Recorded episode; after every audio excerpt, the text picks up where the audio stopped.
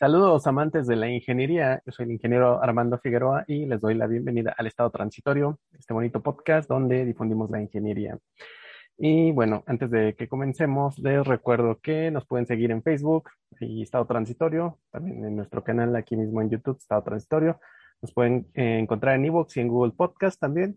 Y aquí en nuestro canal, pues regálenos un like, eh, suscríbanse, activen la campanita y déjenos algún comentario para que YouTube nos, nos trate más chido. También les recuerdo que si gustan pueden donar en nuestro Patreon, Estado Transitorio igual, es de un dólar. Y bueno, sin más preámbulo, comencemos que en esta ocasión tenemos un invitado muy especial, el doctor Pedro Guevara, de la CEPI de la CIMA Culhuacán. ¿Qué tal, doctor? ¿Cómo está? ¿Qué tal, Armando? Buenas noches, gracias por la invitación. No, al contrario, gracias a usted, doctor. Y bueno, eh, como, como le mencionaba hace, hace un momento, eh, pues ahora sí que como usted es invitado nuevo, vamos a comenzar con, pues, que nos platique un poco, ¿no? Acerca de, de sus inicios en la ingeniería, ¿no? Cómo fue que dijo, ah, pues yo quiero ser ingeniero, ¿no? O si desde niño ya detectaba como ciertas hay habilidades, ¿no? Que lo encaminarían hacia el mundo de la ingeniería. Sí, Claro que sí, mira, con mucho gusto. Yo desde niño, pues siempre eh, comencé desde que estaba en, la primaria, tenía, no sé, este, seis, siete años, pues siempre mis papás me regalaban juguetes. Y, bien eran juguetes ya sea de pilas, juguetes este, de cuerda. Y, y cuando me los daban a mí, pues a mí me daba mucha curiosidad, no tanto jugar con ellos como tal, ¿no? Sino llegaban a mis manos y los desarmaba entonces desarmaba los juguetes, les quitaba las piezas, les quitaba las llantas, los motorcitos, los engranes, y al final, pues, este, pues trataba yo de, saber cómo funcionaba, ¿no? Y con las piezas que, me, resultaban, pues trataba de armar nuevas cosas. No me quedaban, pues era un niño, ¿no? Por supuesto. Y además, pues de soportar el regaño de mis papás, ¿no? Oye, te lo acabo de comprar, ya lo despedazaste, ¿no? Pero ese, era el afán de, empezar a, a conocer ahí cómo funcionaban las cosas por dentro y tratar de replicarlas, ¿no? Eso fue pues durante mi, niñez primaria, este, y pues los regaños, juguetes nuevos, despedazos, nuevos regaños, pero finalmente mis papás mm, me alentaron, ¿no? O sea, nunca me, regañaban, pero nunca, eh, digamos, nunca un rechazo hacia esa parte, ¿no? Yo creo que ellos comprendían que lo mío era la ingeniería, o al menos inventar cosas, ¿no? Entonces, entré a la secundaria y ahí, pues ya ves que ahí nos dan a, elegir pues varios talleres, ¿no? Entonces, el taller que yo elegí, pues es el taller de electricidad. Dije, bueno, pues a lo mejor aquí, como mis juguetes funcionan con, con electricidad pilas, a lo mejor aprendo algo, ¿no? Y ahí, pues también ahí el profesor nos motivaba a, a construir cosas, ¿no? A construir, pues no sé, lámparas, series, arbolitos de Navidad, cosas que eran, que eran este, de, de, eh, de inventiva y de imaginación de los alumnos, de los muchachos, ¿no? Entonces, pues ahí, pues eh, pues yo me daba rienda suelta a mi imaginación, entonces comenzaba a construir cosas, inventar ahí este, eh, artefactos, artilugios, y, igual con los juguetes que antes había desarmado, pues tenía mi colección de motorcitos, de, de foquitos, y pues trataba de hacer mis propios inventos, ¿no? Recuerdo que en la secundaria, pues una vez, este, fue cuando fue lo del terremoto del 85, después de eso, pues ahí fue el auge de, de, hacer alarmas sísmicas, ¿no? Entonces yo traté de hacer una alarma sísmica este, para detectar terremotos y ahí pues ocupé pues varias cosas, ¿no? Ocupé lo que eran las, eh, los platinos de los autos, ocupé unas cuerdas para, para determinar cuándo se podía mover, se activaba un platino, se activaba la alarma. Era muy rudimentario, a lo mejor no era de utilidad, pero pues yo me sentía muy satisfecho con mis resultados, ¿no? Y, y finalmente me enamoré de la parte de electricidad, ¿no? Entonces dije, bueno, taller de electricidad, Sabía yo que había una carrera de técnico electricista en, el CECIT, en el Politécnico, y entré después al CECIT, al Wilfrido y estudié la carrera de técnico electricista. Entonces seguí preparándome, aprendí más cosas de electricidad, aprendí pues a hacer instalaciones eléctricas y sobre todo a manejar mucho lo que eran motores eléctricos, eso me llamaba mucho la atención. Entonces llegué al, nivel medio superior y dije, bueno, pues es que lo mío, pues es ser ingeniero, ya estoy aquí y, y ser ingeniero y electricista. O sea, no hay más opción, o sea, no hay más opción para mí. Porque era lo que yo conocía, ¿no? Era, en esa época no había tanta información vocacional, no había internet, no había eh, información de las carreras. Y, pues dije, lo mío es ingeniería eléctrica, porque todo funciona con electricidad. Entonces, si yo domino la electricidad, puedo hacer cualquier cosa. Entonces ahí este, seguí trabajando con esa parte, aprendí, terminé la carrera técnico electricista y dije, pues, ¿qué sigue? Pues ingeniería eléctrica. Pues me metí a la CIME Zacatenco, estudié ingeniería eléctrica, aprendí más sobre transformadores, sobre máquinas eléctricas, conversión de la energía, y, este, pues me daba rienda suelta, ¿no? Porque me gustaba mucho inventar. Me acuerdo que en el CIME de Zacatenco, pues, eh, me gustaba mucho armar transformadores eléctricos, ¿no? En alguna ocasión armamos un transformador eléctrico con sus bobinas, hicimos los cálculos, hicimos un, con un núcleo de, alambre recocido, hicimos un transformador y moviendo los, los devanados, pues podíamos hacer que un foco prendiera más o menos, elevamos el voltaje, muchos experimentos muy, muy interesantes. Eh, en otra ocasión también entramos al laboratorio de alta tensión y me gustaba ver cómo, cómo se hacían las descargas disruptivas, ¿no? De alta tensión y ver las chispas, ¿no? Dije, no, pues es que ingeniería eléctrica, pues sí, es, es lo mío.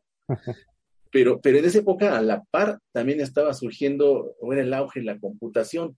Salieron las primeras computadoras, las 286, las 386, y, y pues tuve la fortuna de que mis papás, pues ahí, con unos ahorros que tenían, me compraron una computadora. Okay. Y, llegó a mis manos la, una computadora, era una computadora pues con procesador 286 y para mí era lo máximo, tenía este 120, no, 64 gigas de, RAM eh, y tenía un disco duro de 40 gigas, ¿no? De 40 megas, 40 megabytes, o sea, y para mí era lo máximo, ¿no? Y, empecé ahí a, a, ver lo que era el, software, el hardware, a la par de la carrera de ingeniería eléctrica. Y fue como mi afición, ¿no? Entonces me empecé a, digamos, a, decantar un poquito por la, parte de computación, sin descuidar mi carrera de ingeniero eléctrico, porque era, era mi, digamos, era mi, mi ideal, ¿no? Ser ingeniero electricista. ¿Este era más o menos como por los 80, más o menos? Eso era en los, en los 90, a mediados de los 90 ya, más o menos. Ah, ok. Entonces, este, ahí seguimos trabajando, seguí trabajando en esa parte, terminé mi carrera de ingeniería eléctrica, y pues como yo llevaba en esa línea, pues dije, bueno, pues ¿qué sigue de la, la carrera de ingeniero electricista, pues sigue la, la, maestría en ingeniería eléctrica. dije, pues hoy voy a aprender más cosas, ¿no? Voy a saber más. Entonces, ahí, un, un, paréntesis. Este, sí. Bueno, hay primero eh, de de la carrera técnica sí, sí se graduó. Eh, digo, se lo pregunto porque, por ejemplo, este, yo conozco muchos y también es mi caso que según hicimos todo el trámite y demás y al final pues ni nos titulamos, ¿no? De la carrera técnica y decimos, ah, pues ah. La, de, ingeniería es la buena, ¿no? sí, fíjate que esa es buena pregunta porque en esa época mis papás, sobre todo mi mamá, era muy, muy previsora y era muy realista. Entonces, este, terminé la carrera de técnico electricista y ella me motivó mucho para que me titulara de técnico electricista, ¿no? Y yo en un momento le pregunté, oye mamá, pero es que yo quiero ser ingeniero, no técnico, es como tú dices, ¿no? Armando, es, un, es el paso para ingeniería eléctrica. Sí. Y ella me dijo, sí, está bien que seas, que quieras ser ingeniero electricista, pero ¿y si no terminas tu carrera de ingeniero? ¿Qué vas a hacer? Ya con el título de técnico electricista ya puedes trabajar. Y dije, ah, órale, va, entonces sí, sí, este, sí me titulé de técnico electricista. Me acuerdo que mi tesis fue sobre aplicaciones de la energía solar, que en aquella época era, estaban iniciando los colectores solares, las celdas solares. Era muy rudimentario, no como ahora, ¿no? Entonces empecé con esas partes, ¿no? Y sí, sí, me, sí nos titulamos por esa opción este, eh, de técnico electricista. Tengo mi cédula, tengo mi título, inclusive hice mi examen profesional y, y pues sí, sí, este, después de ahí entré a la carrera de ingeniería eléctrica ya con mi título de técnico, por si, por si no podía, por si fallaba en la carrera, ya tenía algo con que, pues digamos, este, alimentarme, ¿no? Una carrera de técnico. El plan B, ¿no? Digamos. Exactamente, el plan B, así es. Y, y entonces seguí la carrera de, ingeniero electricista. Y igual, este, ahí cuando yo iba a, a, terminar la carrera, pues ahí eh, me estuve preparando ya en los últimos semestres para entrar a la, maestría en ingeniería eléctrica, ahí en la, en la CIME Zacatenco. Tenía yo mi, guía de prácticas, tenía mi, mi, este, eh, mi guía de ingreso, tenía las materias, y ahí eh, ocurre algo interesante, ¿no? Ah, como mi hobby era la computación y pues de movía, me dedicaba mucho tiempo a la computación con mi, con mi computadora rudimentaria. Eh, también leía muchas revistas de computación, era, era mi, hobby.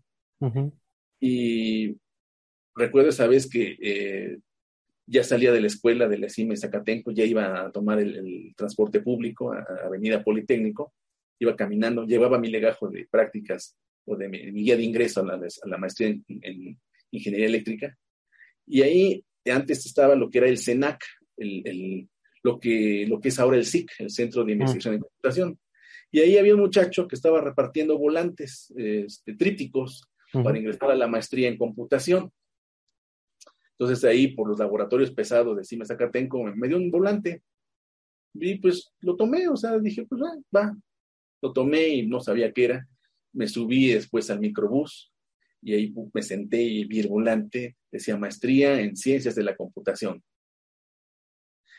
Leí todo lo que decía ahí el, el tríptico y algo pasó, algo interesante, ¿no? Entonces dije, bueno, hay una maestría en computación y yo no sabía, o sea, yo no sabía eso, ¿no? No había internet, no había páginas web, no había lo que hay ahora. Entonces dije, pues yo no sabía por qué nadie me dijo. y, en ese momento fue cuando dije, tomé una decisión muy importante en mi vida profesional y personal, ¿no? Dije, bueno, pues maestría en ingeniería eléctrica, que fue lo que yo deseé desde hace muchos años, adiós. Venga, maestría en computación. Entonces, toda la guía de, ingreso a la, maestría en eléctrica la deseché. Más no sé ni dónde la dejé. O sea, ya a partir de ahí dije, voy a estudiar computación. Entonces llegué a mi casa y le dije a, mi, a, mi, a mis papás, dije, oigan, oigan, ¿qué, voy a estudiar computación, ya no quiero la maestría en ingeniería eléctrica, quiero computación. no, oye, pero si has llevado ingeniería eléctrica o electricidad desde la secundaria, en el, en el CECIT, en la carrera, ya terminaste, y ahora quieres computación, ¿no? O sea, pues no sé, quiero eso. Y, mis papás me dijeron, bueno, está bien, eh, pruébalo, inténtalo. Pero si repruebas o no puedes, inmediatamente te pones a trabajar. Te apoyamos, pero es la condición. Si no puedes en la maestría en computación o no entras a trabajar, no hay nada que me regrese a la maestría en, eléctrica. Dijo, órale, va. Entonces ahí este, pues me empecé a preparar en la, en la, para ingresar a la maestría en computación, a la par que hacía mi tesis de ingeniería eléctrica. Y fue complicado ahí por varias circunstancias. Primero, porque mi tesis de ingeniería eléctrica eh, hablaba sobre protección de corriente en alta tensión, protecciones en 400 kilovolts. Y, y, la guía de maestría para entrar en computación, en el, en el CENAC, lo que es ahora el SIC, pues hablaba de programación de alto nivel, de bajo nivel, hablaba, hablaba de, de, de, de, este, de eh, teoría de, autómatas, hablaba este, de, matemáticas discretas, hablaba de sistemas de información, de sistemas operativos, ¿no? Y, yo, cuando estudiaba ingeniería eléctrica, yo me consideraba muy bueno en la computación. Y cuando vi, vi la guía de ingreso a la maestría, pues dije, bueno, pues creo que no soy tan bueno, ¿no? Creo que no, no soy tan bueno, me falta mucho. Pero tomé ese reto. Y, ahí, eh, en ese transcurso, ocurrió en mi vida un, evento muy, muy trágico, ¿no? Muy, muy fuerte, ¿no? Entonces, la, persona que más me había motivado para que yo terminara mi carrera y entrara a un posgrado, mi mamá, fallece. Okay. Entonces, ella fallece. Yo todavía no me titulaba de ingeniero. Estaba con la idea de presentar el examen de, ingreso a la, a la, maestría en computación. Entonces, pues solamente me quedo con mi papá, soy hijo único. Y, mi papá también es hijo único, nos quedamos los dos nada más, ¿no? Y mi papá dice, ¿sabes qué? Pues a tu mamá le, hice una promesa, que ibas a dar una maestría. Y no importa si está aquí o no, la cumples. y dije, bueno, pues hay que hacerlo, ¿no? Entonces, entonces fue mucho tiempo de trabajar en la tesis de ingeniero. Me titulé de ingeniero y electricista hice el examen de ingreso a la maestría en computación. En ese tiempo, el CENAC se transforma en el Centro de Investigación en Computación. Y, es, y el SIC, pues actualmente pues, se encuentra ahí a, un lado del metro este, Politécnico, ¿no? Pero hace veintitantos años, pues, este, pues no era fácil llegar, ¿no? Entonces el SIC estaba pues en una zona aislada, estaba muy lejos, y cuando llego a presentar mi examen al SENAC, me dicen, oye, aquí ya no es, tienes que irte al SIC. Entonces ahí voy caminando, me fui caminando desde, desde el área de laboratorio de Zacatenco hasta lo que es el SIC. Y ahí me acuerdo que pues era, eran pastizales, ¿no? Inclusive en esa época pues hasta habían ahí unos toros sueltos que me dieron miedo, ¿no? Entonces aún así llegué al SIC Y, como cuando llega alguien del, pueblo a la ciudad, ¿no? O sea, llegué con mi mochilita al hombro y me paré frente, frente al SIC. Dije, órale, me sentí pequeñito, ¿no? Dije, ahora, ¿qué estoy haciendo acá, no? Ya en la bronca que me metí, en lo que le prometí a mis papás, cambié de carrera, cambié mi, digamos, mi ideal que tenía de ser ingeniero electricista, lo cambié por algo que no sé si vaya a resultar. Entonces llegué al SIC, lo vi enorme, entré, estaba vacío, nuevo. Yo fui de las primeras generaciones de egresados de la maestría en el SIC. Pero bueno, entré al SIC y, pedí informes, hice mi examen, sí. Y bueno, ahí este, como retomando un poco, ¿qué, qué o sea, ¿qué, qué, significaba el CENAC? O sea, porque digo, yo lo conozco como el SIC, pero ya no me tocó el, otro. El, el CENAC eh, era el Centro Nacional de Cálculo.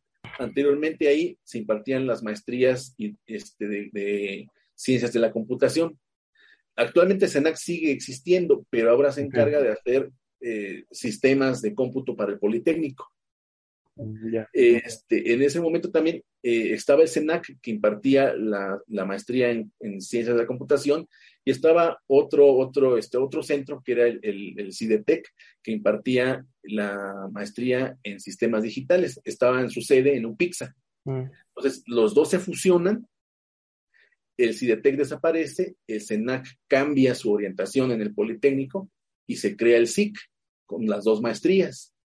Entonces, eh, yo opté por la maestría de, ciencias de computación, que, es software. La otra era maestría de ingeniería de cómputo, que también existe a todo, todavía, que es de alto nivel, que es hardware, que es hardware, ¿no? Entonces, ingreso, hago mi examen de admisión al, al SIC y, por supuesto, ¿no? O sea, yo no tenía la formación de computación, yo era ingeniero electricista, hago el examen, no quedo en el SIC, no quedo en la maestría, eh, en esa época, pues o te aceptaban en la maestría directamente, o te rechazaban, o quedabas eh, para propedéutico. Mm. Entonces, después de prepararme tanto, creo que sí hice un papel más o menos bueno. Dijeron, bueno, no te rechazamos, no te aceptamos, pero tienes que tomar un propedéutico de seis meses para ingresar al, primer semestre de maestría. Entonces me eché seis meses de maestría con materias que, que nunca había llevado en mi vida en la carrera de ingeniería eléctrica y, aprobé, entonces aprobé, entré a la maestría y ahí pues en la maestría había egresados de, la carrera de ingeniero en computación de, la UNAM, de la carrera de ingeniero en sistemas computacionales de, la SCOM y, sobre todo también había egresados de la carrera de ingeniero, de ingeniero en computación de la, del ESIME Culhuacán, algunos, porque la carrera de, computación de Culhuacán pues, ya tiene muchísimos años, ¿no? Es de las, desde las primeras que empezaron a tocar computación en, en el poli. Entonces, siempre, ha tenido ahí un, pues, este, una, una, buena presencia, ¿no? Y, y, había varios ingenieros en comunicaciones electrónicas, tanto de Culhuacán como de Zacatenco.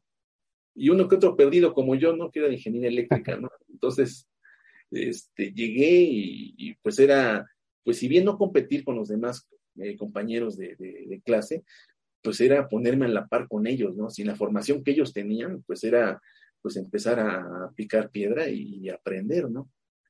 Y, me di cuenta que, al menos en mi caso, ingeniería eléctrica, pues era una base muy fuerte en, la parte de matemáticas comparada con otras carreras, y eso me dio mucha ventaja, ¿no? Entonces, de acuerdo a mi formación, pues tomé las materias de, sistemas en tiempo real, la sistema de filtrado digital, de control digital, control analógico, de acuerdo a mi perfil, ¿no? O sea, no me metí a la parte de imágenes ni a la parte de bases de datos porque me costaría más trabajo. Entonces tomé las que más o menos se, adaptaban al perfil que ya había tomado.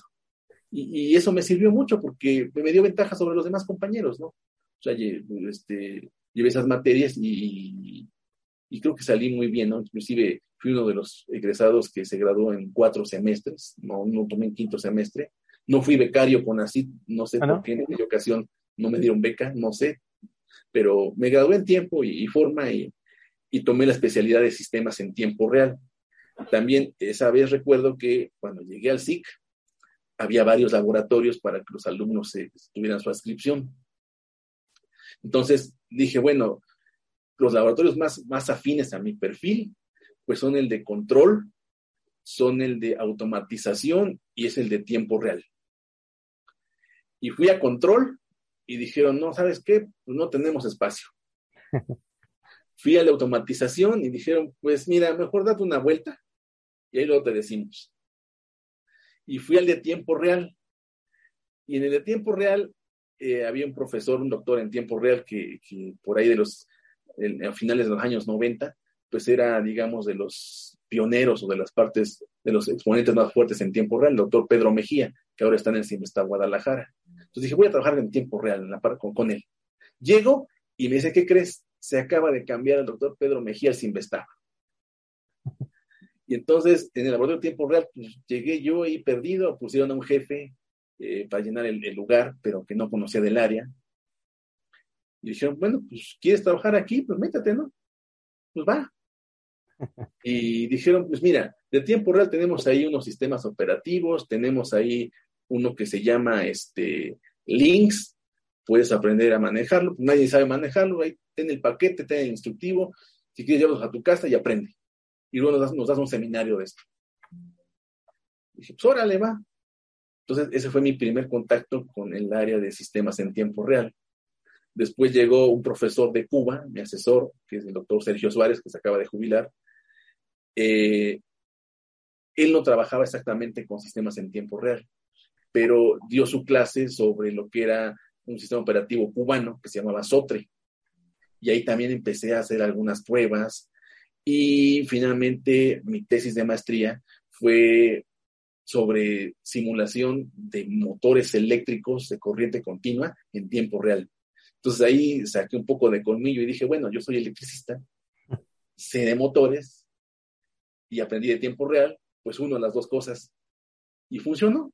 O sea, esa amalgama sí funcionó y la tesis, pues sí, este, eh, fue aprobada y, ahí conocí a, otra persona muy importante, a un gran amigo, que, era el doctor José de Jesús Medel Juárez, recién egresado de Sinvestar. Llegó para apoyarme con mi tesis de maestría. No fue mi asesor oficialmente, pero digamos, de, de manera personal, me apoyó mucho, ¿no? De manera moral, llegó conmigo y me apoyó me enseñó muchas cosas. al final me invitó. Como su asesor espiritual, ¿no? Exactamente, mi asesor moral, mi asesor espiritual, el, doctor Medel, ¿no? Muy joven, ¿no? Porque me acuerdo que muy pocos asesores hacen eso, ¿no? O sea, yo trabajaba ahí en, el laboratorio de tiempo real, yo solito, porque nadie conocía el área. Y llegaba y, y yo creo que le caí bien, ¿no? Llegó y, ¿qué haces tú? Y, pues estoy aquí trabajando con un motor eléctrico y voy a hacer la simulación en tiempo real. Dice, a ver, explícame. Y ya le explicaba y me decía, permíteme un momento, ahorita eso Y se iba a la cafetería y regresaba. Ahora sí explícame. Y subía con una torta y unos refrescos, ¿no? Y órale, mm, ¿qué asesoras eso, no? buena onda. Entonces nos poníamos a comer este, la torta, el refresco, y le explicaba y, me empezó a ayudar moralmente, o sea, no fue mi asesor oficial. Y al final, después de graduarme, me invita al doctorado. Dice, trabaja conmigo en el doctorado me dice, no tengo experiencia, tú eres mi primer alumno, pero pues podemos hacer un buen trabajo, yo creo que sí, podemos sacar algo, ¿no?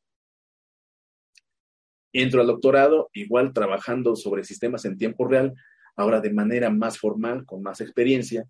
Yo ya manejaba el, SOTRE, manejaba el, el, Lynx, que es el sistema operativo de tiempo real, y, y, llegó a mis manos otro que era QNX, QNX, que también es un sistema operativo de tiempo real, que actualmente pertenece a la empresa BlackBerry y sobre él empecé a trabajar con la parte de, filtrado digital en tiempo real para aplicaciones en máquinas eléctricas. Igual mi formación de electricista seguía presente, ¿no?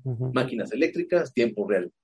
Pues él me asesoró, eh, tuvimos varias publicaciones, congresos, y, al final me gradué. Y, y, de ahí, este, pues terminé el doctorado y, y como egresado, pues dice, bueno, ¿a dónde, a dónde me voy, no? ¿Qué hago? Entonces, pues metí eh, solicitudes a, varias, a varios institutos, unas universidades, retención de investigadores, metí a lo que es este, eh, a varias partes, ¿no? De, aquí del país para trabajar. Y eh, en el SIC me contratan también, ¿no? Estuve contratado en el SIC un buen rato, cinco años. Después del SIC me cambié a trabajar a, a la área central en capital humano en el Politécnico estuve trabajando en capital humano, ahí aprendí otras cosas porque estuve trabajando en la parte de educación media superior, nada que ver con lo que estudié en mi doctorado. Y ahí aprendí pues un poco de, humildad a la fuerza, ¿no? Porque dices, bueno, yo soy doctor, soy de posgrado, ¿cómo voy a trabajar en media superior, ¿no? Pero pues, yo no tenía base y era un contrato y ir al Politécnico, dije, pues órale, le entro, ¿no? y empecé a trabajar con planes, con programas de estudio para nivel medio superior, empecé a visitar las vocacionales, a dar conferencias y, dije, bueno, pues es que es, es otra, otro tipo de aprendizaje y, aprendí que un, que un, investigador, que un doctor, no, no es lo mismo que un especialista. O sea, un doctor pues tiene que ser una persona capaz de resolver problemas con su conocimiento en diferentes áreas. Entonces aprendí a, hacer investigación educativa, ¿no? Inclusive metí proyectos de investigación educativa. Okay. Después de eso me invitan a trabajar en la dirección de capital humano, en el área central.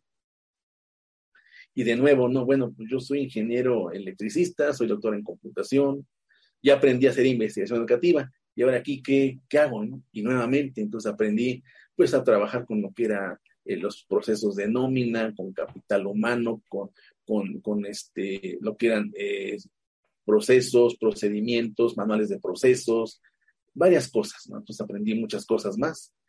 También me invitaron a trabajar como, como invitado en, la, en, el, en CICATA Legaria, ahí estuve trabajando como invitado, tuve algunos alumnos graduados también de doctorado y de maestría, les daba yo, yo les daba clase en el área central, en un cubículo que tenía ahí junto al departamento de nómina, pues ahí lo citaba para clases, eh, trabajé con ellos y, después surge la, opción de que yo estuviera en el CIME Culhuacán. Eso fue en el 2007, 2008. llego a CIME Culhuacán y pues sabía que estaba ahí la maestría en microelectrónica. Llego, me entrevisto con el doctor Héctor Pérez Meana, eh, hace la propuesta de que yo me integre al colegio de posgrado, eh, me hacen una especie de evaluación, un examen de, eh, para ver si mi perfil era adecuado, me acepta el colegio. Y, pues desde ahí para acá sigo en la CEPI de, de pues trabajando de manera pues muy, muy coordinada con los profesores, de manera, una manera muy clara, ¿no? Muy, muy agradable, un, lugar muy bueno para trabajar. Me integro también a la carrera de, ICE, ahí di clase de sistemas en tiempo real. Después me integré a la carrera de, computación, donde estoy ahorita, en la clase, en la clase de proyecto de ingeniería, eh, apoyando a los muchachos para titularse. Y, a partir de ahí, pues he tenido varios alumnos de licenciatura, de maestría, de doctorado, graduados en su mayoría sobre proyectos de sistemas en tiempo real. Y así es como llegué a la CIME y así es como estoy actualmente, Armando. Entonces, esa es una historia de, mi parte académica, de mi parte de ingeniería que, te comento. Ok, es muy interesante, doctor. Y bueno, tengo de ahí algunas preguntas. Este, eh, cuando estudiaba ingeniería eléctrica, eh, no, nunca le le mencionaron o no le surgía la duda como de, bueno, ¿cuál es la diferencia entre eh, eléctrica y electrónica? Porque, por ejemplo, bueno, yo estudié en ICE, ¿no? Entonces, este, recuerdo que un profesor nos decía este, que en sus tiempos, pues, le habían llegado a preguntar, es uno de sus profesores, ¿no? y, que había alumnos que decían, no, pues es que, este, algo así como que en electrónica es, más, es más fino, ¿no? El asunto, algo así. Decían, pues, son electrones más finos o qué son electrones más chiquitos, ¿no? No sé, en su caso, ¿cómo fue esta parte? ¿O si se llegó a dar? Eh, eh, no, generalmente yo estuve ahí en ingeniería eléctrica y sí tuve algún contacto con la parte de electrónica, que sí ahí, ahí es un poco más, más fino, como dices, pero fíjate que curiosamente, eh, ahorita participo en la maestría en microelectrónica aquí en la CIME Culhuacán, pero la electrónica siempre me costó mucho trabajo. ¿no? Entonces llevé ahí electrónica digital, analógica, y, siempre me frustró mucho, ¿no? Que cuando armaba mi protoboard y estaba listo para probarlo, tronaban los capacitores, ¿no? Entonces, esto sí me frustraba mucho. Sí me costó algo de trabajo, no me decanté tanto por la electrónica, sino un poco más por la, parte de software. Y, es lo que me gusta ahora, ¿no? Sí. Y, por ejemplo, bueno, no sé, digo, al final los planes de estudio han cambiado bastante, ¿no? Pero eh, en, ese tiempo, ¿cuál era, digamos, la diferencia, ¿no? Entre estudiar ICE y entre estudiar este, eh, ingeniería eléctrica. Ah, eso es interesante porque básicamente en, ICE se enfocaban pues a la, parte de componentes electrónicos y digitales, este, digitales y analógicos, pero a pequeña escala. Y mientras que en tanto en ingeniería eléctrica nos dedicábamos a, la parte de eh, desarrollo en, gran escala. Entonces, por ejemplo, para la parte de, electrónica, pues ahí alto voltaje, pues pueden ser 100 volts, 120 volts, ¿no? Entonces, 120 volts en corriente continua para los de electrónica, pues ya es un voltaje alto y poco difícil de manejar. Nosotros en eléctrica, pues como te comentaba, ¿no? Trabajaba en mi tesis en 400 kilovolts, o sea, 400 mil volts, ¿no? Eso era, era lo normal. Pues baja tensión para nosotros, pues era, no sé, desde 127, 220 volts hasta, hasta 23 este, kilovolts, ¿no? De ahí para arriba ya era alta tensión. Entonces, e, eso era lo diferente. Además de que los de electrónica pues se enfocaban mucho al estudio del electrón y su comportamiento y los de eléctrica pues nos dedicábamos mucho, mucho, mucho a lo que era el estudio de corriente alterna, la onda senoidal, los transitorios, desfasamientos angulares, este desfasamiento eh, corriente, voltaje, factor de potencia, eficiencia. Es, es algo diferente. Sí, que, digo, en, la actualidad me parece que ya muchos de los temas este, intersectan, ¿no? Entre las áreas tanto eléctrica, electrónica, incluso hasta en computación, ¿no? Sí, sí, es correcto. Por ejemplo, ahorita con quien he hecho este, una buena mancuerna para trabajar es con el doctor Leobardo Hernández. E, él, trabaja sobre electrónica de potencia. Pues cuando yo lo conocí, le dije, bueno, pues yo, yo soy ingeniero, soy, doctor en computación. Y tú eres este, ingeniero en, comunicaciones electrónicas y trabajas en potencia. Yo creo que podemos hacer algo juntos, ¿no?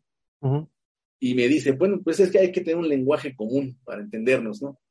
Y pues yo espero que tú conozcas, eh, me, me decía, ¿no? Hay que aprender un poco de circuitos eléctricos, un poco de corriente alterna y demás.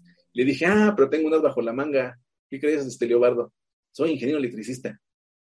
Ah, qué bien. Entonces, a partir de ahí, pudimos fusionar tres líneas, electrónica, electricidad y computación. Entonces, lo que busca ahora el Politécnico es de que los, doctores, como comenté hace un rato, no sean especialistas, sino que eh, tengan una formación multidisciplinaria. Entonces, hacia eso va el Politécnico, hacia que los egresados tengan formación multidisciplinaria y, y, no se especialicen solamente en un tema, ¿no? sino que sean capaces de integrarse con profesores de diferentes líneas, inclusive de diferentes áreas, por ejemplo, sociales, computación, electrónica, eléctrica, economía, a nivel nacional e inclusive a nivel internacional. Y eso sí nos ha dado este, mucho impacto. ¿no? Inclusive CONACYT valora mucho eso, la parte multidisciplinaria. Sí. Bueno, que en la actualidad me parece que la, cuestión como multidisciplinaria ya fue un poco rebasada, ¿no? Y ahora es la, lo que le llaman la transdisciplina. Exactamente, la transdisciplinaria es lo que está, bueno, es que hay diferentes tipos de investigación, ¿no? La multidisciplinaria, interdisciplinaria y la transdisciplinaria, que es hacia donde vamos ahora, ¿no? Ya, ya se están creando nuevas tecnologías, ¿no? Ya, ya está la telemática, la, la biónica, etcétera, ¿no? Hay nuevas áreas que están creando y eso es lo que busca el, Politécnico y en general lo que se busca en investigación a, nivel este, nacional e internacional, ¿no? Hacia eso vamos. Ok. Y bueno, eh, me surgió otra duda. Eh, comentaba, ¿no? Que en la maestría no, no fue becado, entonces ahí, ahora sí que, ¿cómo, cómo le hizo, no? Sí, fíjate que ahí, ahí, ahí fue curioso, ¿no? Porque comentaba que antes de que entrara a la maestría, este, mi mamá falleció. Mi mamá era maestra de primaria.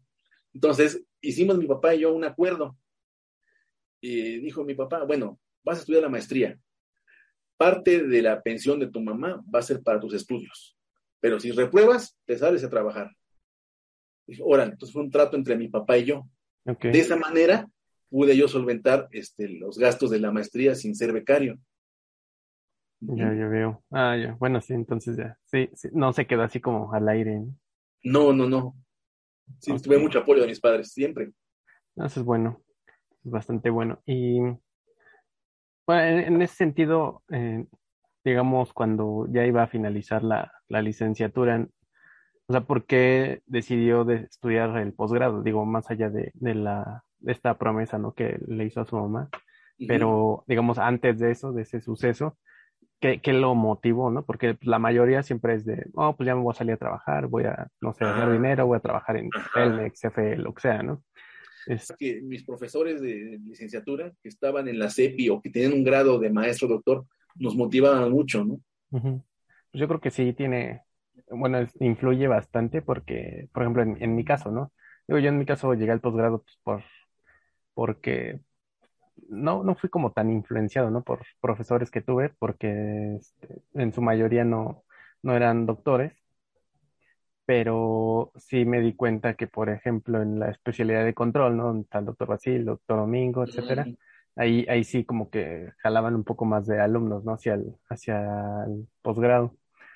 Y no tanto, por ejemplo, en, el, en la especialidad electrónica, ¿no? Que a pesar de que está el doctor Lobardo, el doctor Araujo, este, como que no, no sé, igual y no, no lo hacían tan atractivo, no, no lo sé. Pero, pero sí me percaté como de esa parte, ¿no? Donde, donde hay como más profesores este, con doctorados y jalan más alumnos, ¿no? Así es, así es. Ok. Y, o sea, nunca tuvo como la inquietud de, trabajar en, la industria. Fíjate que, que sí, porque este, estaba yo a la mitad de la carrera, bueno, cuando entré a estudiar ingeniería eléctrica y hasta la mitad de la carrera, mi idea era, era integrarme a la parte de la industria y me gustaba mucho la parte de, de lo que corresponde a, a iluminación. Me, gustaba, me, me gustaba bueno, mi, mi, mi, ideal era iluminar, este, no sé, centros comerciales, estadios, yo quería esa parte, eh, me quería enfocar hacia esa parte. Pero después, conociendo a mis profesores de posgrado, me dieron clase en licenciatura, pues ya cambié, ¿no? Dije, bueno, a lo mejor si yo estudié una maestría en eléctrica, yo podía tener más alcance, ¿no? Sí lo pensé, llegó a pasar por mi, por mi mente, pero lo deseché, ¿no? Dije, bueno, mi rumbo es otro, es diferente. Ok. Y, y bueno, ya cuando estuvo en el doctorado, me imagino que ahí sí ya, ya estuvo becado, ¿no? Sí, en el doctorado tuve la fortuna que estuve becado y también estuve trabajando como, como profesor en el mismo SIC. Ahí en esa época pues, todavía había oportunidad de que los maestros en ciencia pues, pudieran trabajar en posgrado, entonces aproveché esa parte y, alterné tanto mi doctorado como mi, mi, la docencia en el, en el SIC. Por supuesto, eh, la beca pues era complementaria, no era beca completa, era la mitad porque estaba recibiendo un salario, pero sí me ayudó mucho, ¿no? Entonces combiné ambas cosas. Ok. Bueno, ya, ya, ya le tocó un poco más, ¿no? En ese sentido. Sí, ahora, ahora ya no se puede hacer eso, ya es difícil. sí. pero bueno, eh, y, y, cuando se metió a, bueno, cuando empezó a, a adentrarse en, pues, en el mundo de los sistemas en tiempo real, o sea, ¿cuál era su idea de, pues de qué era lo de tiempo real, ¿no? Porque recuerdo mucho lo que mencionaba usted en el seminario y pues que erróneamente la mayoría piensa que es que un sistema vaya así rapidísimo, ¿no? Y no. ¿Cuál era su idea en ese entonces? Sí, yo cuando entré a estudiar, bueno, antes de entrar a trabajar, a estudiar lo de tiempo real, pues tenía ese mismo concepto. Decía, bueno, tiempo real pues es algo rápido, algo instantáneo. Y cuando empecé a estudiar poco a poco los conceptos de tiempo real, me di cuenta que no, que eso era más allá y que el, uso del, concepto de tiempo real pues se maneja de, de manera este, eh, errónea, de manera eh, incorrecta, ¿no? Entonces, por ejemplo, ahorita dicen, chatea en tiempo real, comunícate en tiempo real. Eso no es cierto, eso más que nada es como publicidad. Pero, pues no, porque un sistema en tiempo real, pues es aquel que tiene que cumplir estrictamente tres condiciones. La primera, interactuar con el mundo real. O sea, mundo real puede ser una máquina, puede ser un proceso químico, biológico, un ser vivo. El segundo es de que tiene que emitir y recibir respuestas correctas. Es decir, si interactúa con el mundo real a través de sensores y actuadores, tiene que darle y recibir respuestas correctas para no alterar su, funcionamiento de manera adecuada. Y el tercero, que es, eh, digamos, la que la parte de, de tiempo real, es de que Todo eso en cumplimiento de las restricciones temporales que el mundo real lo solicite. Entonces, si alguna de estas tres causas o condiciones falta, pues el sistema no es de tiempo real. Entonces, tiene que ser forzosamente el cumplimiento de esas tres. No hay más. Mm. como, como que no lo alcanzo a, comprender así del todo, pero por ejemplo, me, surge la, duda de, o sea, e, esta parte de las respuestas correctas, o sea, ¿cómo, sería una respuesta incorrecta o qué sería, digamos, un sistema que tenga respuestas correctas y uno que no? Sí, por ejemplo, tú, tú este, eh, estudiaste control automático, ¿verdad? Sí, en la maestría. En la maestría. Entonces, ya, que, ya ves que, por ejemplo, en un sistema de control automático, pues siempre se busca que el sistema sea estable. Bajo cualquier criterio se busca la estabilidad del mismo. Si el sistema es inestable, pues no se puede trabajar con él. Entonces, en, el, en ese caso, una respuesta correcta es estabilizar, mantener al, sistema estable. Una respuesta incorrecta sería aquella que inestabilice el sistema. Sería un ejemplo aplicado a la parte de control. Eh, en la parte, digamos, de, este, de un poco más trivial, a lo mejor un ejemplo más, más, más, más burdo, sería cuando nosotros tenemos que cocinar un pastel. El cocinado de un pastel implica un sistema de tiempo real, porque la lógica nos dice que entre más rápido es mejor, ¿no? Es lo que la lógica nos dice y es lo que siempre pensamos. Entre más rápido, entre más rápida la respuesta, es mejor.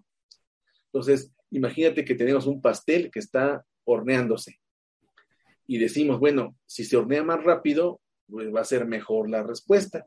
Entonces, en vez de que el pastel se, se, cueza a 180, a 180 grados por 30 minutos, le ponemos 250 grados, ¿no? Y decimos, bueno, pues se va a cocer más rápido, lo que dice nuestra lógica. Pero no, porque al tratar de acelerar el proceso de cocción del pastel, nos va a dar una respuesta incorrecta, que como resultado va a ser un pastel quemado. Entonces, no el porque sea más rápido es mejor. Ahora, decimos, bueno, pues si, si, si lo hacemos más rápido, si lo hacemos más lento, va a quedar mejor. Entonces, en vez de 180 grados, le ponemos 100 grados por dos horas. Entonces, lo hacemos más lento, se va a cocer mejor. Es lo que dice la lógica. Pero después de dos horas sacamos el pastel del horno y ¿qué es lo que pasa? Pues sale el pastel todo hecho masa, todo aguado. Entonces, Tiempo real implica sincronía, ni más rápido ni más lento, sino en sincronía con lo que el mundo real nos está pidiendo. Otro ejemplo puede ser el, embarazo de una mujer. El embarazo de una mujer es un sistema en tiempo real porque se da en, nueve meses, ¿no? Creo que son 54 semanas. Entonces, la lógica dice, entre más rápido es mejor. Entonces, ¿qué pasaría si aceleramos el embarazo de una mujer para que, para que el bebé nazca en siete meses en lugar de nueve? Pues no, o sea, ahí ponemos en riesgo la vida del bebé, la vida de la madre, inclusive hasta el bebé, el bebé podría morir. Es una respuesta más rápida, acelerar un proceso puede ser riesgoso y es una respuesta negativa. Del otro lado, pues vamos a decir, a esta mujer vamos a, a desacelerar su, su, este, su gestación, para que en vez de nueve meses sean diez meses, para que el bebé pues nazca, pues digamos, más desarrollado. Es lo que dice la lógica. Pero si hacemos eso, igual podemos poner al, al, bebé este, este, en sufrimiento fetal, a la madre podemos este, dañarla, inclusive matarla, y es un riesgo para los dos. Entonces tampoco puede ser más lento ni más rápido. Todo tiene que ser en sincronía de acuerdo a la dinámica que el mundo real pida. Entonces, eso, es lo que es tiempo real, sincronía. Ni más rápido ni más lento, sino en sincronía con lo que pide el mundo real. Por eso la palabra real, tiempo real. Tiempo es restricción de tiempo. Real, proceso real. Pues al unir las dos palabras queda tiempo real. Por ejemplo, eh, digamos, ¿no? En, un sistema de comunicación, ahí, ¿qué, ¿qué, sería en tiempo real?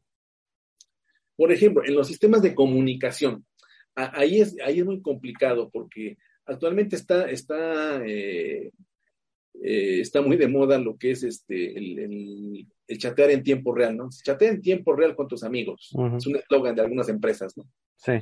Pero tiempo real implica que hay una relación con el mundo real y que además hay un cumplimiento de restricciones temporales. Cuando chateamos o tenemos videoconferencia como en este momento, es, es un proceso que es en línea.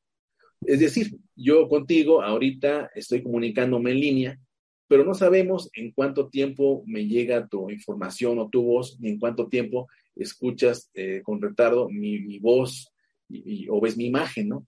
O sea, entre más rápida sea tu red, es mejor, pero no es tiempo real porque no hay una restricción temporal. Simplemente, entre más rápido sea mejor, pues nos conviene. Entonces, eso de chatear en tiempo real, videoconferencia en tiempo real, pues es un eslogan, ¿no? Es, es, es, un mal uso del concepto.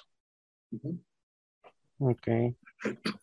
Y digo, ahora sí, un, último ejemplo, ¿no? Este, en, en la parte que ha trabajado usted de, con motores eléctricos y demás, ahí cómo, cómo aplica. Ah, fíjate, te, te voy a, a, platicar una experiencia que tuve cuando estaba en el SIC con un alumno estábamos haciendo un administrador de dispositivos, un driver, para una tarjeta de adquisición de datos y control en QNX, QNX, este operativo que comenté hace rato.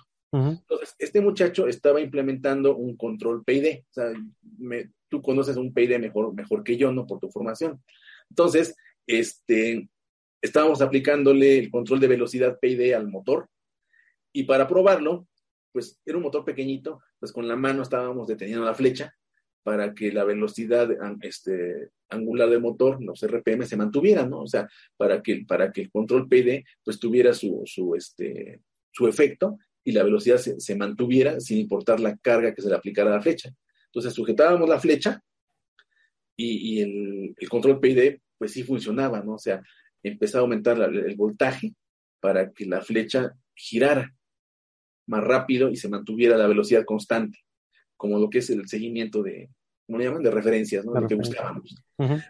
Pero algo pasaba ahí, al momento de soltar la flecha, el motor empezaba a vibrar y no dejaba de vibrar. Y revisamos los, este, las ganancias del, proporcional, el integral, el todo, lo revisamos y estaba bien, estaba bien calculado el, voltaje, la tarjeta de, el, la tarjeta de DAC de adquisición y control funcionaba bien, funcionaba bien la etapa de potencia, todo funcionaba bien y, hicimos, revisamos el modelo del motor, revisamos la estabilidad del motor, pues dijimos, a lo mejor el, motor es, pues, no, es un sistema este, este, amortiguado o subamortiguado, por eso tiene ahí las oscilaciones, ¿no? Todo estaba bien, vimos la estabilidad, estaba bien, hasta que por fin nos dimos cuenta que el, control PID daba una respuesta más rápida de lo que el motor podía recibirla. Entonces, el, motor recibía la respuesta del PID, pero no, debido a la inercia del, rotor, no podía regular su velocidad. Entonces, por eso bajaba la velocidad, subía, bajaba, subía, bajaba, subía. Entonces, por eso vibraba la, la flecha. Entonces dijimos, ah, entonces no es un problema del controlador, es un problema de tiempo real, porque el motor no es lo suficientemente rápido para asimilar la señal de entrada. Y, lo que hicimos finalmente fue que a ese motor eléctrico, al, digo, a la, señal de, este, a, la a la señal de control, le metimos un, un retardo, un retardo de tiempo. Y el retardo hacía que el motor recibiera la señal de, voltaje de entrada más lentamente. Y con eso pudimos este, eh, ajustar de manera adecuada la velocidad angular del motor y ya no vibraba. Entonces, más que nada, ahí fue un problema de tiempo real por el cálculo del tiempo de muestreo que estábamos haciendo. Entonces, el cálculo de muestreo lo hicimos más grande y el problema se solucionó. Ok, ya, ya. Sí, ya, ya creo que ya, ahora sí me quedó más claro con ese ejemplo. Y bueno, yo me acuerdo de, los seminarios, ¿no? Y que este, explicaba ese tipo de cosas y más o menos le agarraba la onda, pero eh, algo que en, ese entonces reflexioné y nunca lo, así como que lo, lo compartí con los compañeros ni nada, pero dije, bueno, entonces, eh, ah, porque recuerdo que en alguna ocasión eh, había como cierta no sé, crítica o algo así, ¿no? Como de, no, es que nosotros trabajamos en tiempo real y ustedes con sus retardos y que no sé qué o algo así, ¿no? Recuerdo por ahí. Y este, pero entonces reflexionando dije, bueno, creo que, o sea, al final de cuentas, en los sistemas de tiempo real, pues, digamos que ya viene integrado o ya viene considerado e, ese retardo, ¿no? Como tal, el que nosotros manejamos. Y que, sí. Sí, ¿no? Sí, y es, y es, que ahí fíjate que es algo interesante porque yo siempre, bueno, algún tiempo discutía con el doctor Basilio sobre la parte de los retardos. Finalmente nunca llegamos a un acuerdo, ¿no? Ya el tema no lo volvimos a tocar para evitar conflictos, pero el, retardo no es el, no, es el, no es el mismo del que hablan los de control que los que hablan de tiempo real. En el retardo que hablan los de control, hasta donde yo lo, lo, lo comprendo, es el, es el número de en un programa, por ejemplo, el número de iteraciones que se presentan, ¿no? El número de, este, de, retardos K-1, K-2, K-3, dependiendo del orden del, modelo. Eh, en, en, cambio, en la parte de tiempo real, el retardo ocurre en un intervalo y es la diferencia entre el, entre el tiempo de respuesta y el tiempo de finalizado. Es decir, la diferencia que ocurre entre el tiempo en que el algoritmo se ejecuta y el y el tiempo de muestreo calculado por un criterio como el de Nyquist. Entonces, el concepto de retardo ahí viene siendo diferente, no es el mismo. No, creo que, creo que, creo que sí es el mismo, nada más como que se ven como en, ahora sí que, se diría, ¿no? Con cristales distintos, pero me parece que sí es como el mismo, ¿no? Nada más es un ángulo distinto por el cual este, abarcarlo. Podría ser este, el mismo, pero ahí hay unas diferencias, ¿no? El retardo es diferente, un poquito sí, concepto. Sí, pero eh, creo que por ahí va, ¿no? Este... Sí, así es. Es una discusión abierta que todavía se tiene. y luego para sacar un paper. Exactamente. este, también recuerdo que trabajaba con, con sistemas este, de temperatura, ¿no? En, en, sistemas embebidos.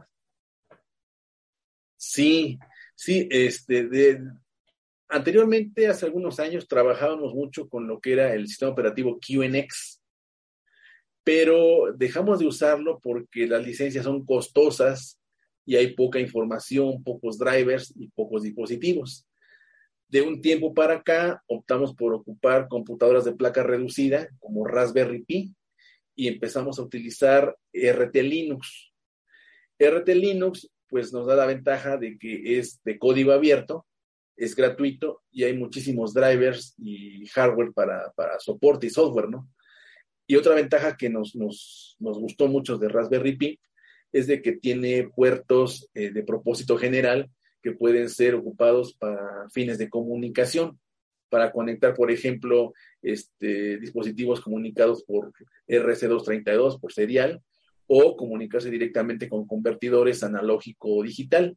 Y ahí es donde metemos la parte de los sensores, ¿no? Entonces empezamos a, a censar pues variables como temperatura, voltaje, eh, corriente, potencia, este, ¿qué más me Humedad, y tuvimos algunos proyectos, por ejemplo, el de supervisión de un invernadero, tuvimos proyectos para supervisión de temperatura en CPUs, en GPUs, y, esa es la facilidad que tenemos con Raspberry Pi, ¿no? que podemos censar casi cualquier tipo de, variable dependiendo de la existencia o no del, sensor adecuado.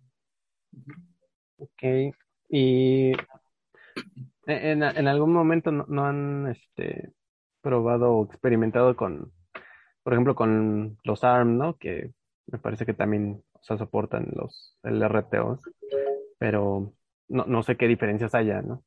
¿Con, cuáles, perdón? Con los ARM.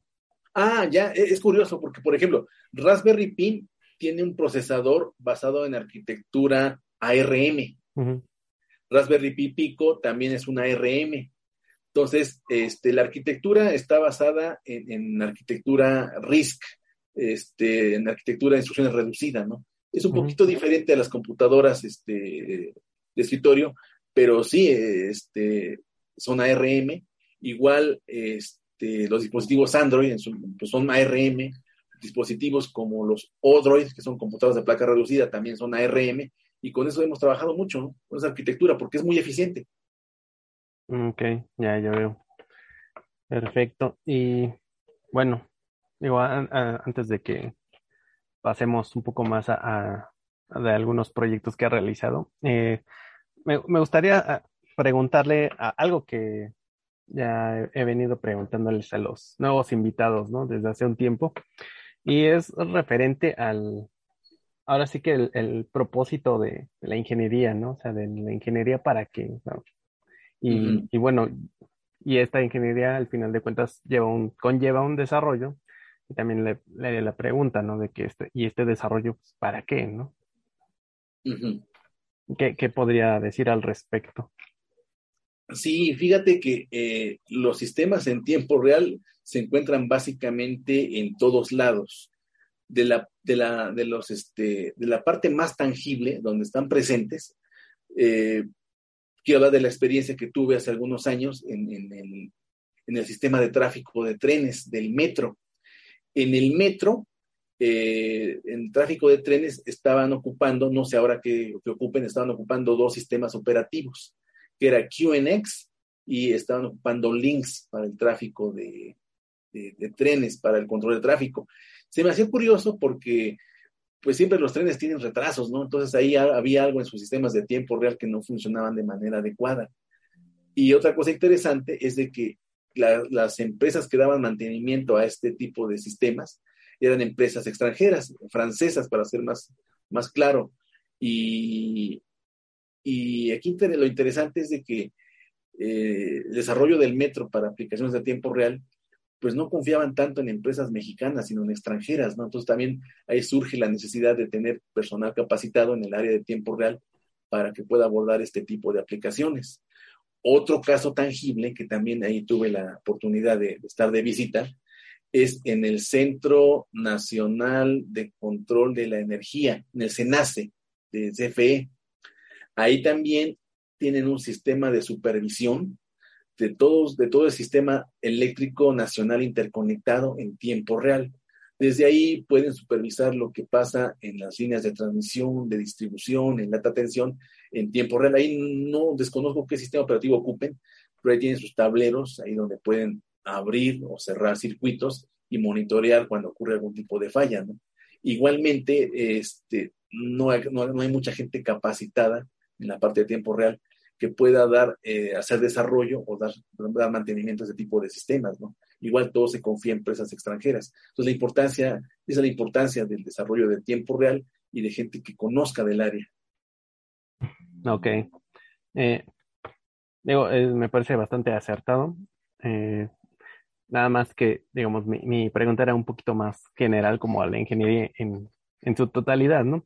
Y, digamos, estas preguntas surgen de, de que, bueno, como que a, veces, al menos a mi parecer, eh, siento que mm, la labor de la ingeniería, incluso ya de la investigación, ¿no? Puede, puede volverse un poco egoísta, por llamarlo de alguna manera, en el sentido de que pues, no sé, eh, tomando el ejemplo de algún estudiante este, promedio, ¿no? De, ingeniería, yo creo que la, mayoría de las veces eh, piensan, no, pues voy a terminar mi carrera, voy a trabajar, voy a este, pues, ganar dinero y tener mis cosas, casa, bla, bla, bla, y ya, ¿no? Y hasta ahí.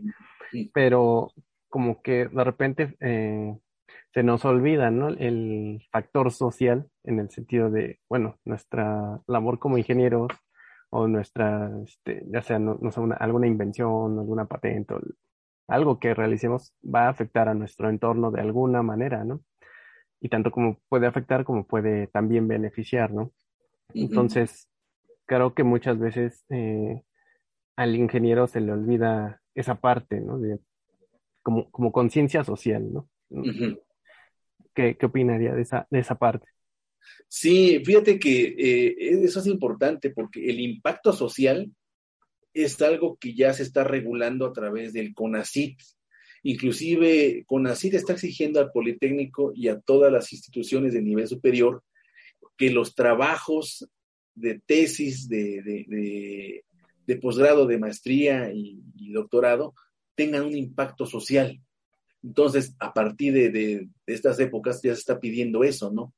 Que el trabajo no solo sea de investigación básica, sino que ya los egresados del posgrado pues tengan ahí una labor social, como tú lo comentas, y sus productos puedan mejorar la calidad de vida de la gente. Es lo que se está buscando ahora. Ok. Eh, digo, igual eh, tampoco sería como este del todo bueno como eh, irse al extremo, ¿no? De que todos, todos tengan que este, salir así, porque al final pues, se necesita la, la, investigación básica también, o sea, como ir mediarlo, porque al final los extremos siempre son malos, ¿no? Este, pero bueno, y por ejemplo, e, e, en, ese sentido, eh, algún proyecto que tenga actualmente como con esas, esa vista, ¿no? De, con el impacto social y demás que tenga. Sí, fíjate que te comentaba hace un momento que tuvimos un proyecto en conjunto con el Colegio de Posgraduados de Chapingo, donde se estaba este, supervisando la, eh, las variables de humedad, temperatura, este, interna y externa de un invernadero.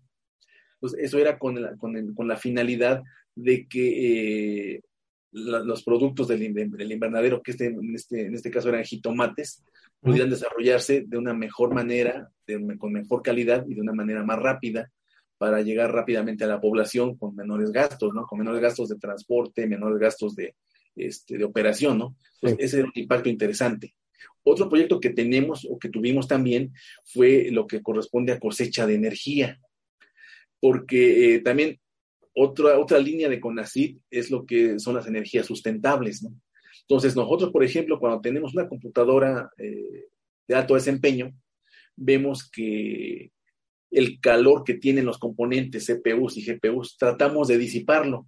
Nos compramos disipadores, compramos ventiladores, compramos este, inclusive enfriamiento por agua, por líquido, y el calor tratamos de desecharlo.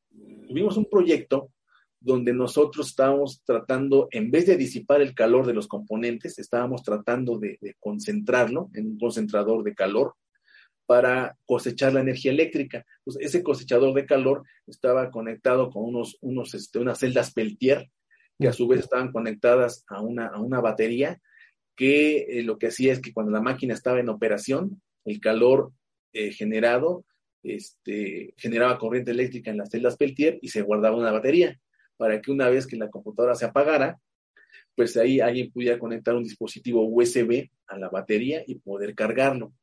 Entonces es un proyecto que también fue de, alto impacto, inclusive el alumno que lo trabajó, eh, Carlos García, de la maestría en sistemas energéticos, tuvo una mención honorífica, ¿no? Sí, tuvo un buen impacto bastante interesante.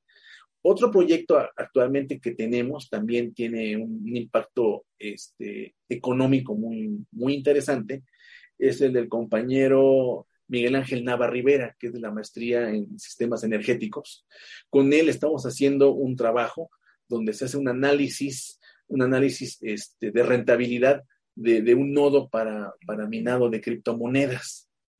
Entonces, ahí se está haciendo un balance de cuánta corriente eléctrica consume el nodo, que es suministrada por CFE, cuánto tengo que pagarle a CFE, cuánto genero en criptomonedas en este caso estamos utilizando, analizando Ethereum, y hacemos ahí un balance, ¿no?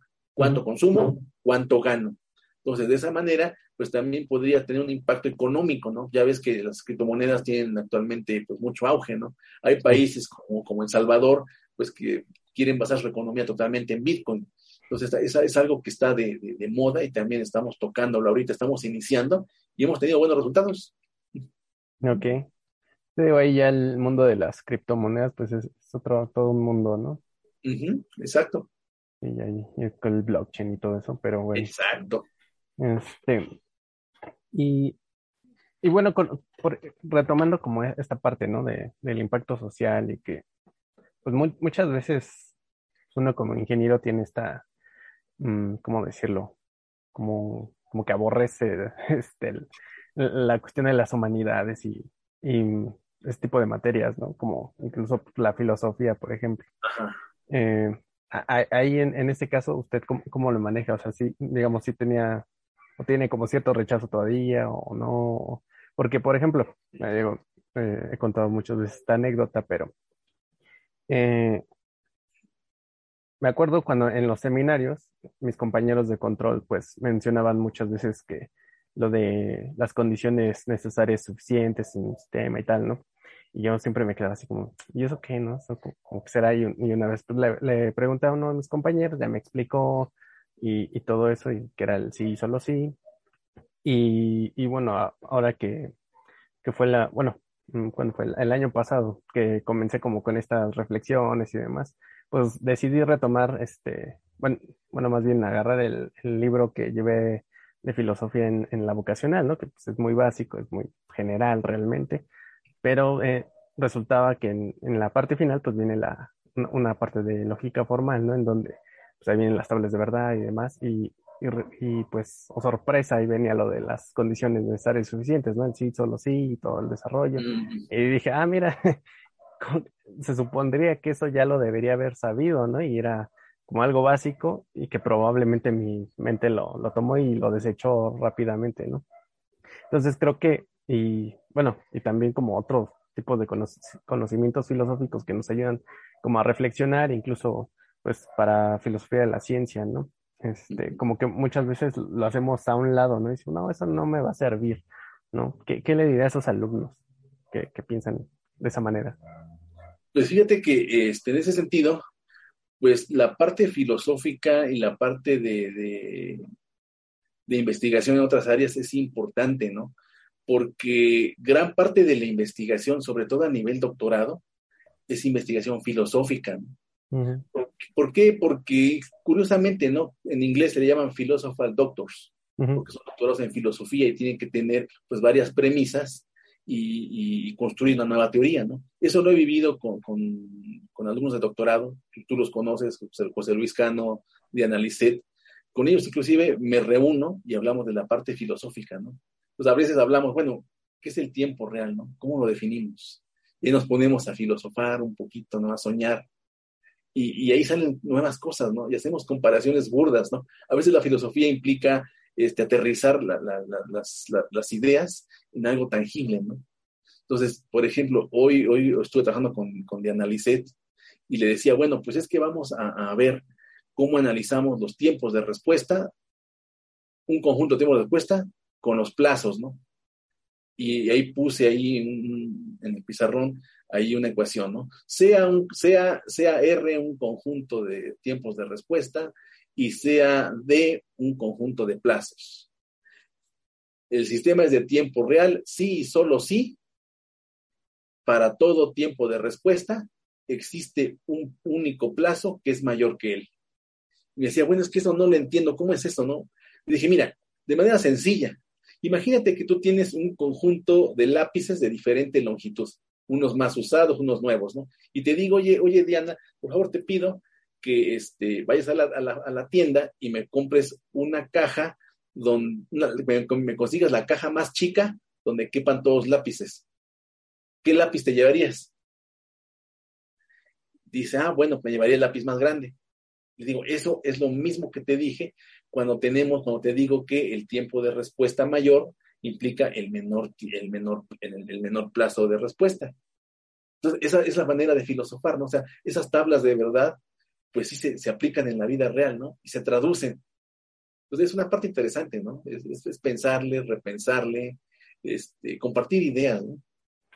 Sí, sí, principalmente porque creo que siempre existe esta er, idea errónea, ¿no? De que este, el hacer filosofía, ¿no? Filosofar es echarse ahí un churro, ¿no? De monta y, estar ahí, este, divagando. Sí, no, no, necesariamente, ¿no? No, no, no, no es así, ¿no? Y ya ves que se dice que la filosofía es la madre de todas las ciencias, ¿no? Entonces, si le da un buen enfoque, se logran grandes cosas, ¿no? Sí.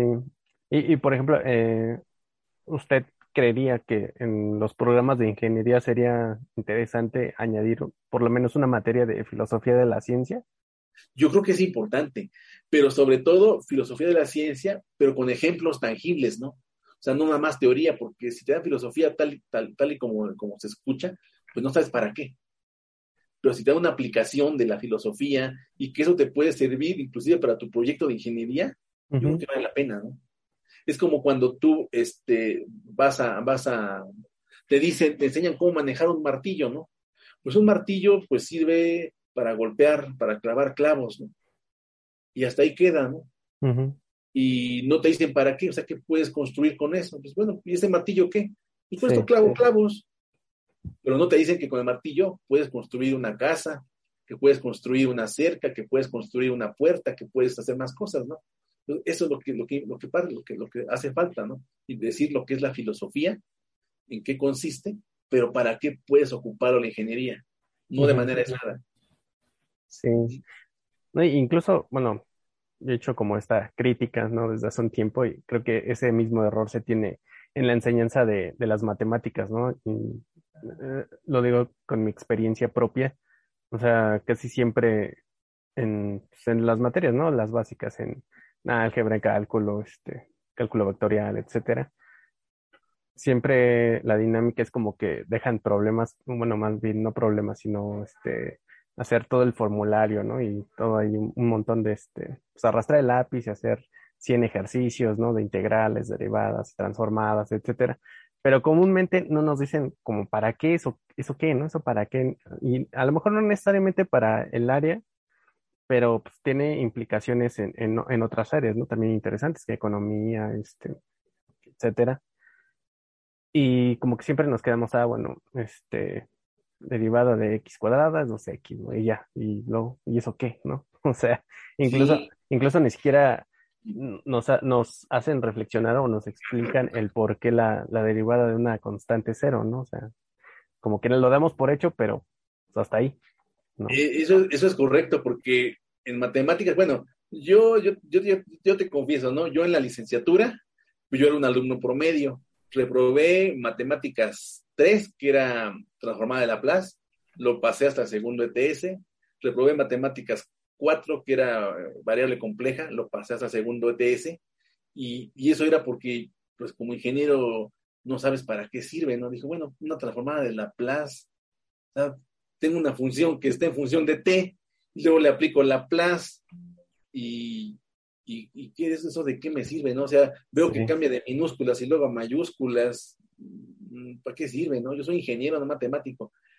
Y, el maestro no te lo dice, sino hasta que cuando ya estás en la carrera o en el posgrado y te dicen, ah, pues es que con este ecuación, esta ecuación de Laplace, tú puedes resolver una ecuación diferencial y tu ecuación diferencial representa un sistema dinámico, un motor, una máquina, ya lo entiendes, pero nunca te lo dicen. Entonces ese es un problema muy, muy, muy, muy difícil, ¿no?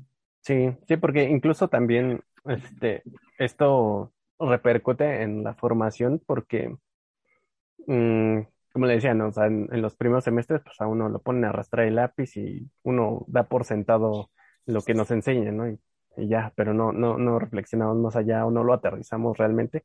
Y ya cuando se llegan a, materias, este, pues, las de comunicaciones, de control, donde en teoría uno ya debería saber eh, todos esos métodos matemáticos, nada más hay que llegar como a hacer un ligero repaso y, y ya de lleno irnos a la aplicación de ingeniería, eh, pues siempre se, se gastan todo un, un, este, un parcial, ¿no? En hacer todo el repaso de Fourier, todo el repaso de Laplace y se pierde un montón de tiempo, ¿no? entonces por eso ya uno ni alcanza luego a ver transformadas Z o este, modulaciones FM, PM, ¿no? Cosas de, de, ese estilo. Entonces yo creo que ahí repercute de mala manera, ¿no? Ese, ese, ese tipo de fallos. Sí, es que ahí debe haber una vinculación directa entre las materias básicas y las materias aplicadas de ingeniería, ¿no? Como tú comentabas, ¿no? En la, en la carrera hay una materia que habla de, este, de, ¿cómo llaman esto? De sistemas lineales y habla de álgebra lineal. ves matrices, ves vectores, no sabes para qué son, llegas a tus materias de control y dicen, bueno, vamos a hacer un espacio de estados y ahí ya se te olvidó, no, bueno, es que lo vi en matemática, lo que era un espacio, vi, lo que era una matriz, pero yo no me acuerdo, y, y, te pones a pensar, si me hubiesen dicho para que eso me iba a servir para lo de ahorita, le echado, hubiese echado más ganas, ¿no? Pero no hay una vinculación directa, y es lo que falta ahí.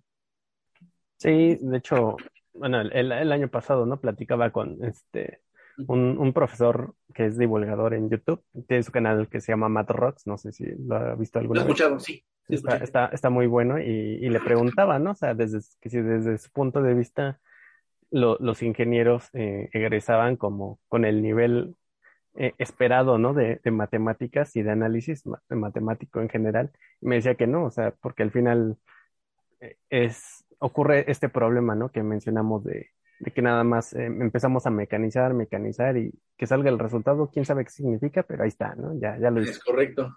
Entonces, como que sí hay e, esa deficiencia y, y, yo creo que pasa como el ejemplo que, que mencionaba de, del martillo, ¿no? O sea, al final, como que tenemos muchas herramientas técnicas, sabemos cómo ocuparla para algo, pero como que ya más allá nos cuesta mucho, ¿no? Muchas veces. Sí, no sé si, ¿qué, qué opine como al respecto de? Sí, sí, es correcto. Fíjate que este, dentro de mi experiencia también eh, como te comentaba, alguna vez ya aprendí a trabajar en la parte de investigación educativa. Y hace algún tiempo hicimos un proyecto y lo publicamos en una revista de, una técnica, o bueno, de, una, de una motivación de los alumnos para aprender ecuaciones diferenciales. Entonces ahí nosotros eh, proponíamos algo inverso, ¿no? Porque cuando vas a tomar clases de ecuaciones diferenciales, te ponen la ecuación diferencial y la resuelves y para qué servirá, quién sabe, ¿no? Entonces ahí lo que proponíamos nosotros es, es que decirle al, estudiante, mira, tengo un modelo tengo un, un, proceso del mundo real. Tengo un motor eléctrico. Entonces, de motor eléctrico, ¿qué le puedo medir? Ah, no, pues puedes medirle corriente, voltaje, temperatura, velocidad angular y ya. Ok. Entonces, a cada una de esas este, mediciones vamos a poner una variable. Entonces, a esas variables, con esas del motor, ya las mediste con tu voltmetro, ¿verdad? No, ya las medí. Ok, entonces vamos a expresarlo como si fueran vectores. Ah, entonces ya tengo vectores. ¿Cuáles son tus entradas? No, voltaje y corriente. ¿Y tus salidas del motor qué es, cuáles son? No, pues es la velocidad angular, que la medí con el tacómetro, y la temperatura que medí, la medí con el, con el termómetro.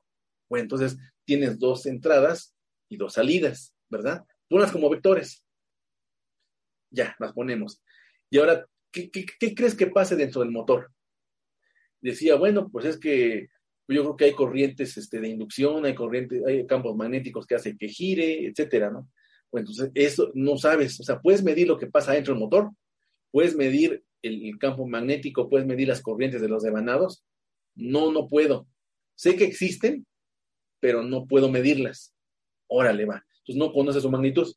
No. Entonces, esa es la caja negra. Entonces, ponlo como caja negra. Ahora, ya tiene a esa caja negra, métele las entradas y métele las salidas. Y tienes un diagrama de bloques muy sencillo. Ahora, ¿qué crees que pase dentro del motor? ¿Cómo podemos referenciarlo? ¿Cómo podemos este, analizarlo? Pues hay que proponer un modelo, me decía el alumno, ¿no? Ok, ese modelo. Y si es un modelo de una máquina eléctrica, varía en función del tiempo, ¿verdad? No, pues que sí. Entonces el modelo tiene que ser un modelo dinámico. No, pues que sí. Y un modelo dinámico, ¿cómo lo represento? Dice, pues generalmente por ecuaciones diferenciales. Ah, ya, entonces, ¿qué ecuación diferencial crees que funcione para el motor? Dime una sencilla, ¿no? Y el alumno decía, bueno, pues a lo mejor una ecuación este, lineal de primer orden. Bueno, la ponemos. Entonces, tu ecuación lineal de primer orden corresponde a lo que pasa adentro del motor. Sí, así es. Órale, va. Entonces, ahora mete las entradas y obtén las salidas del modelo. Y ahora dime qué pasa dentro del motor. Es que no sé, tengo los estados internos este, del motor que yo no puedo medir. Ah, bueno, pero en tu modelo ya los expresaste. Ahora resuélvelo. Entonces tienes una ecuación diferencial. ¿Cómo la resolverías? El alumno decía, bueno, pues es que pues yo creo que puede ser por Laplace, aplica Laplace, resuélvelo.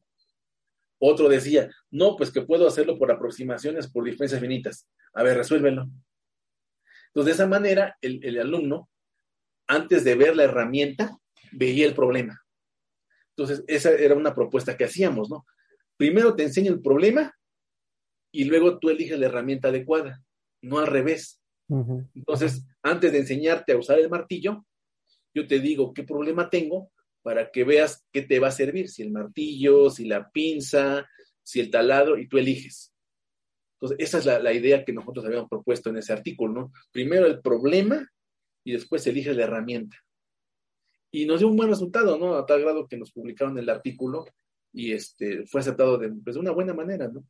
Y es lo que trato de hacer ahora en mis clases, cuando llego a dar clase, por ejemplo, de programación y simulación, les, digo a mis alumnos, tengo un circuito eléctrico, vamos a resolverlo.